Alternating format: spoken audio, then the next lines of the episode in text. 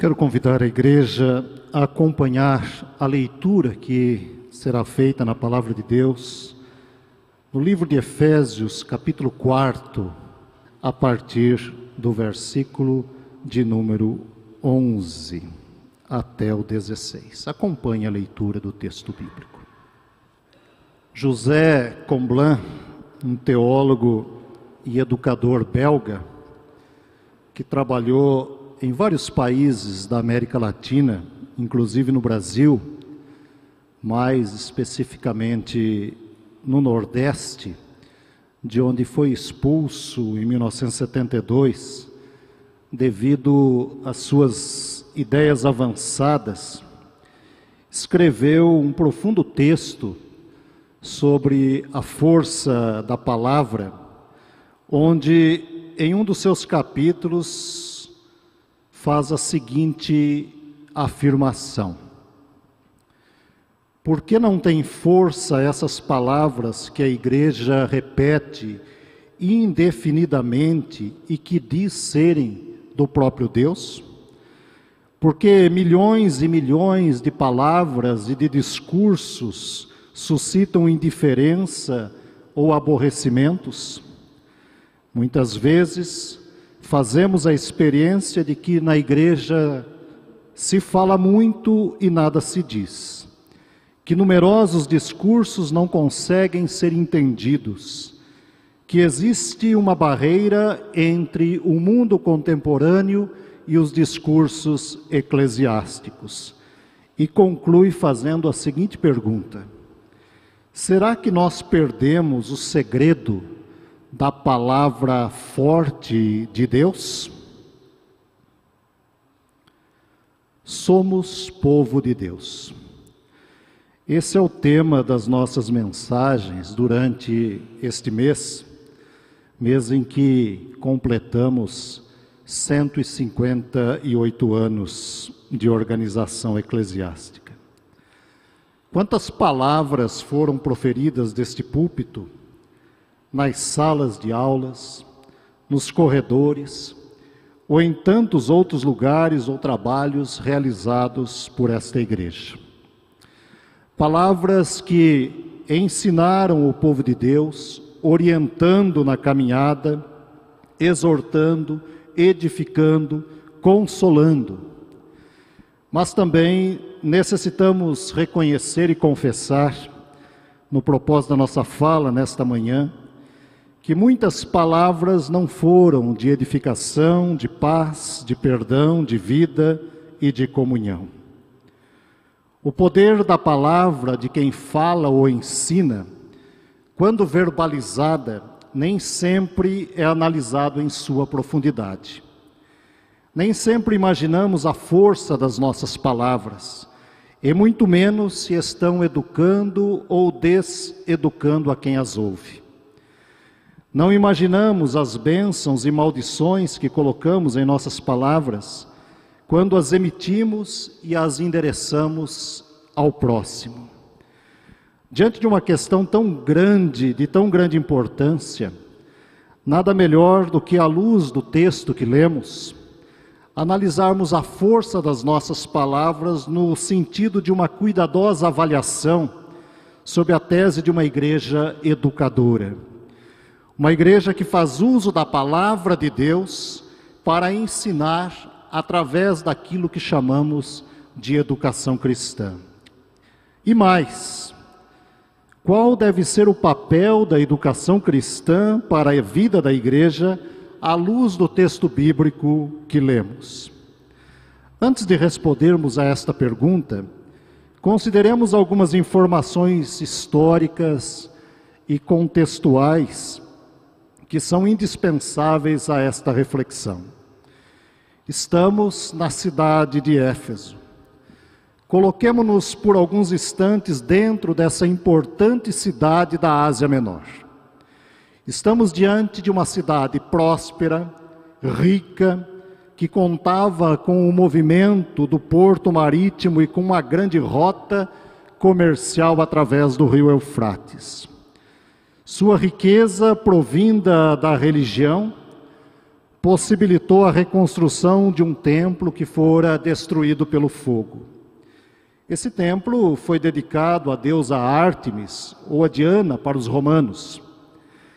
Era considerada como a protetora, a patrona de toda espécie de vida, deusa da caça, auxiliadora no parto e deusa da morte. A cidade de Éfeso seria como a esquina do mundo, a luz da Ásia. Havia um imenso centro comercial, especialmente artefatos religiosos. Havia também um outro templo somente para a religião do império, e os jardins do templo eram destinados ao culto ao imperador. O nível de moralidade era extremamente baixo. As pessoas eram supersticiosas, vis e muitas vezes violentas. Este era o contexto sociocultural e religioso em que a igreja de Éfeso estava inserida. Um ambiente dominado pela soberba, devido ao progresso, como também tomado por manifestações religiosas que poderiam afetar a vida da comunidade cristã. Ao retornarmos ao texto lido, observamos que o apóstolo demonstra sua profunda preocupação com vários aspectos que carecem de atenção para que a igreja possa demonstrar à sociedade a qualidade do ensino recebido e seus resultados na vida da comunidade. Analisemos apenas alguns desses aspectos que cremos ser importantes para que uma igreja perceba o resultado da educação cristã na vida do seu povo. Voltemos à pergunta inicial: qual deve ser o papel da educação cristã para a vida da igreja à luz do texto lido? Uma igreja que ensina e pratica a palavra de Deus, em primeiro lugar, ela promove a edificação do corpo de Cristo. Promove a edificação do corpo de Cristo. Entre os versículos 11 a 13, na orientação do apóstolo, a igreja é orientada e dirigida pela palavra de Deus, e isso não constitui uma invenção humana, mas uma ordenação divina. É através da palavra ensinada que um ajuntamento de pessoas se transforma em um corpo edificado. Ele usa a belíssima imagem do corpo humano para falar sobre o corpo de Cristo, referindo-se à igreja. Parte do princípio de que nenhum membro do corpo é dotado de perfeição tal ao ponto de que seja capaz, sem assistência de outros, de suprir as suas próprias necessidades. Na diversidade dos membros, a harmonia do corpo. Na diversidade dos membros é que se forma a plenitude do corpo, onde inveja, ambição e competição são eliminadas.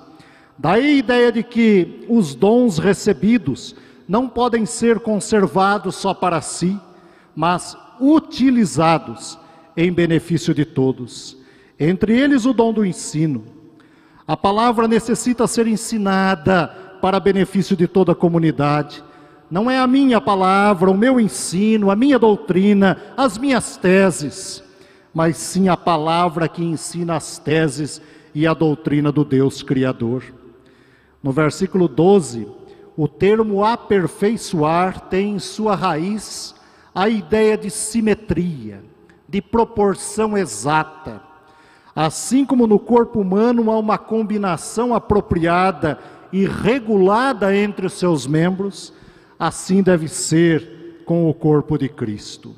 Um corpo devidamente estabelecido, aperfeiçoado dia a dia através da palavra divina. A palavra é o equilíbrio perfeito na relação entre os membros, onde cada um sabe a sua função, o seu lugar e os seus limites. Dessa variedade de dons e usando a imagem do corpo com seus inúmeros membros, é que nasce a unidade da igreja. O reformador Calvino afirma que da variedade de tons musicais nasce uma doce melodia. Assim deve ser a igreja, que com base no Evangelho edifica o corpo. Pois edificar tem o sentido de construção, mas no caso da igreja, sob a base ou alicerce, onde em sua fundação está o próprio Cristo. Não é uma fundação qualquer, não é um alicerce qualquer, mas uma fundação e um alicerce construído sobre o peso da cruz baseado na dor do sangue derramado e de um sacrifício do próprio Cristo, do Deus encarnado em nosso lugar. E a melhor maneira de promover a unidade do corpo é unir-se em torno de um ensino comum, um conteúdo comum que tem como base os fundamentos do Evangelho. Somos privilegiados, como igreja, por sermos alunos da casa de Deus, da sua igreja a qual o próprio Cristo confiou a nossa educação. Cabe a nós a responsabilidade de nos comprometermos com o desejo de aprender para construir. Pais e filhos na casa do Senhor, aprendendo aos pés do Mestre Maior.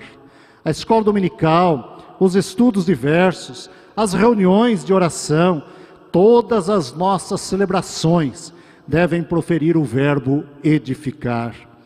Quão solene é a nossa responsabilidade de não trazer ao corpo de Cristo atitudes que possam ferir e machucar o corpo. Através do ensino da palavra, aprendemos que nenhum membro deve considerar-se superior ao outro, pois o dom é dado pelo próprio Deus. Ele dá para o serviço.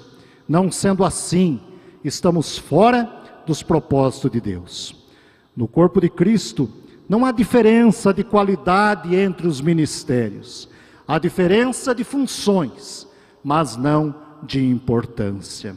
Assim como no corpo humano, o menor dedo do pé, que muitas vezes só é lembrado quando machucado, contudo, tem sua máxima importância para o nosso equilíbrio, assim também com todos os membros do corpo. Daí a expressão paulina que o pé não pode dizer à mão, não preciso de você. Quando o membro é dominado pela soberba do conhecimento e de uma suposta superior qualidade espiritual, estamos com base na palavra divina diante de uma pura demonstração de fraqueza espiritual e de uma espiritualidade rasa, pois a total falta de conhecimento, tanto bíblico quanto teológico. Por outro lado, quando um membro sofre, todos sofrem. A dor do outro é a minha dor, o sofrimento do outro é o meu sofrimento. É o se alegrar com os que se alegram, é o chorar com os que choram.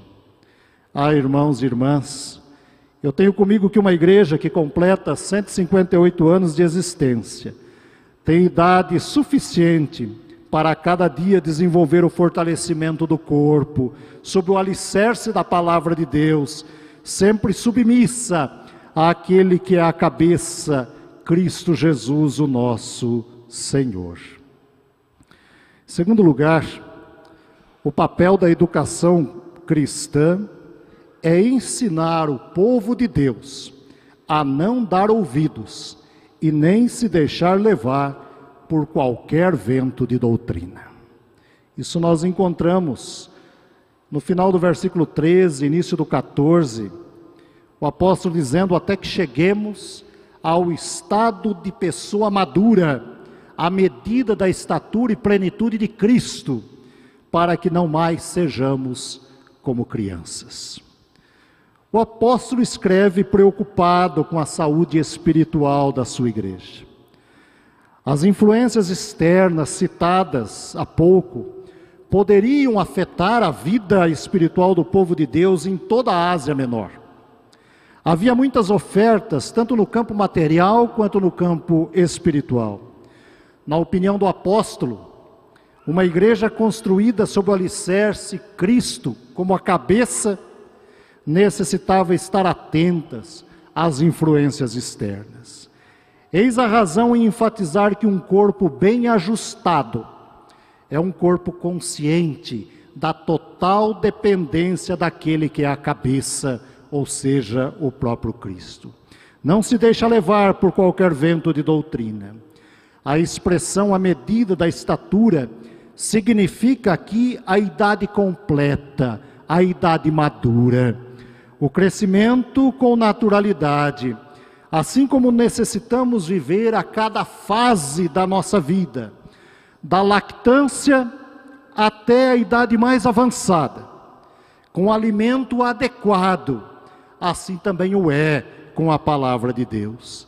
É o crescimento diário, na proporção exata, alimentados todos os dias com a palavra da vida.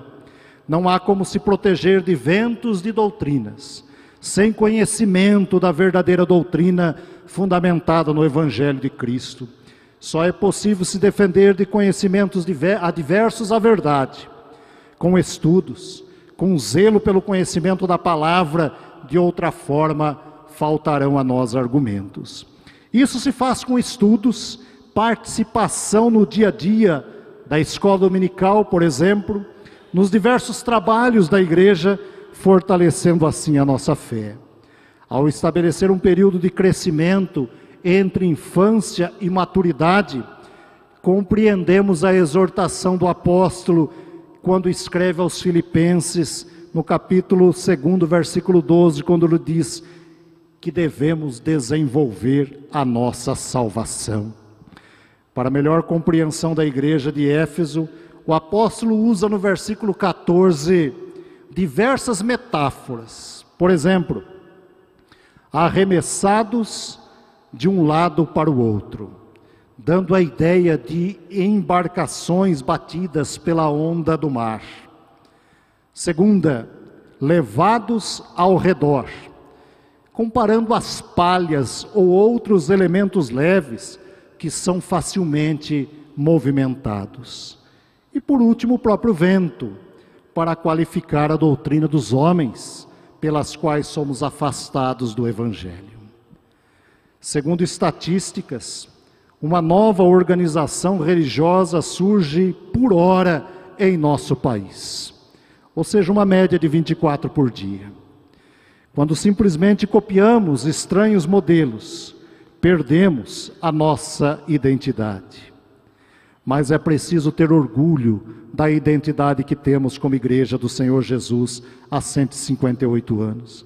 Não um orgulho soberbo, arrogante, mas de gratidão, pois há 158 anos, como igreja de tradição reformada, defendemos e anunciamos a doutrina da salvação fundamentado no Evangelho de Cristo, dando sempre razão da nossa fé frente aos ventos de doutrinas que surgem a cada manhã. E por último, em terceiro lugar, o papel da educação cristã é ensinar o povo de Deus para que em verdade e em amor construa a unidade da Igreja de Cristo. A unidade é construída em verdade e em amor. O tema da unidade dá início ao capítulo lido, entre os versículos 1 ao 6. E nos versículos 15 e 16, quando o apóstolo registra em sua carta a expressão seguindo a verdade em amor, cresçamos em tudo naquele que é a cabeça, Cristo, encontramos o próprio apóstolo novamente indicando o caminho da unidade. Cristo é o caminho da unidade por ser a cabeça da igreja. Na opinião do apóstolo, todos são intimados a que vivam submissos, tomando seus devidos lugares no corpo de Cristo. Assim acontece a unidade da igreja. Cada membro um servo a serviço do reino de Deus, sem disputas, sem medição de forças, sem palavras ásperas, que ferem e machucam o corpo, fazendo-o sangrar. Pelo contrário, nos fortalecemos, pois nosso ensino através da verdade divina é feito em amor e com amor. Isso dá à luz a comunhão mútua, pois progredimos pacificamente sob as orientações daquele que é a própria paz. A saúde no corpo, que se torna vivo e saudável, expressando alegria e comunhão pois onde o amor não reina, também não existe edificação, senão mera dispersão. A palavra de Deus ensinada transforma mentes e corações, muda comportamentos, gestos, atitudes em relação ao meu próximo. Passa a ver o meu próximo, mesmo que pense diferente de mim, como membro indispensável à unidade do corpo, à unidade e comunhão. Temos prazer em nos assentarmos à mesa com os nossos irmãos indistintamente. Se assim não for, o verdadeiro sentido e ensino do Evangelho ainda não transformou o meu coração e a minha mente. Afinal, a verdade divina liberta de todos os preconceitos, pois foi o próprio Cristo que nos ensinou a amar quem consideramos inimigos. Quando a unidade não reina, concluímos com tristeza que a ausência do ensino da palavra de Deus, a ausência da educação cristã. O povo de Deus, instruído na palavra, vive em humildade e mansidão, pois com longanimidade suporta um ao outro em amor. Há esforço profundo para preservar a unidade do espírito no vínculo da paz, pois há somente um Senhor, uma só fé e um só batismo. Não se pode imaginar uma unidade entre pessoas que não compartilham da mesma fé, do mesmo projeto e do mesmo agir. Biblicamente, a unidade não vem pronta, ela se constrói a partir da nossa disposição, do nosso agir, e isso se faz estudando a palavra de Deus. Irmãos e irmãs, há 158 anos, esta igreja é instrumento de Deus para que a sua palavra seja proclamada nesta cidade. Assim como no passado, vivemos diante de inúmeros desafios que afetam a nossa vida social e religiosa. Inúmeras são as pressões que a igreja sofre em nosso tempo. Precisamos confessar que em muitos momentos Vivemos a nossa vida cristã passando a igreja somente pelas nossas cabeças. Somos doutores em projetos, temos sempre a solução para todos os problemas. É tempo de passar a igreja pelo coração. E isso se faz com amor e fidelidade àquele que é a cabeça da igreja, Cristo Jesus, o nosso Senhor. O estudo da palavra nos conduz à comunhão Passamos a pensar cada vez mais no nós e não no eu. Somos edificados nas relações pessoais, expressando cada vez mais amor e cuidado com os meus irmãos, com as minhas irmãs. Passo a verbalizar com alegria que faço parte daquilo que posso chamar de família da fé. Tenho prazer em me reunir com essa família, sinto falta dela e desejo cada vez mais seu progresso e crescimento. 158 anos.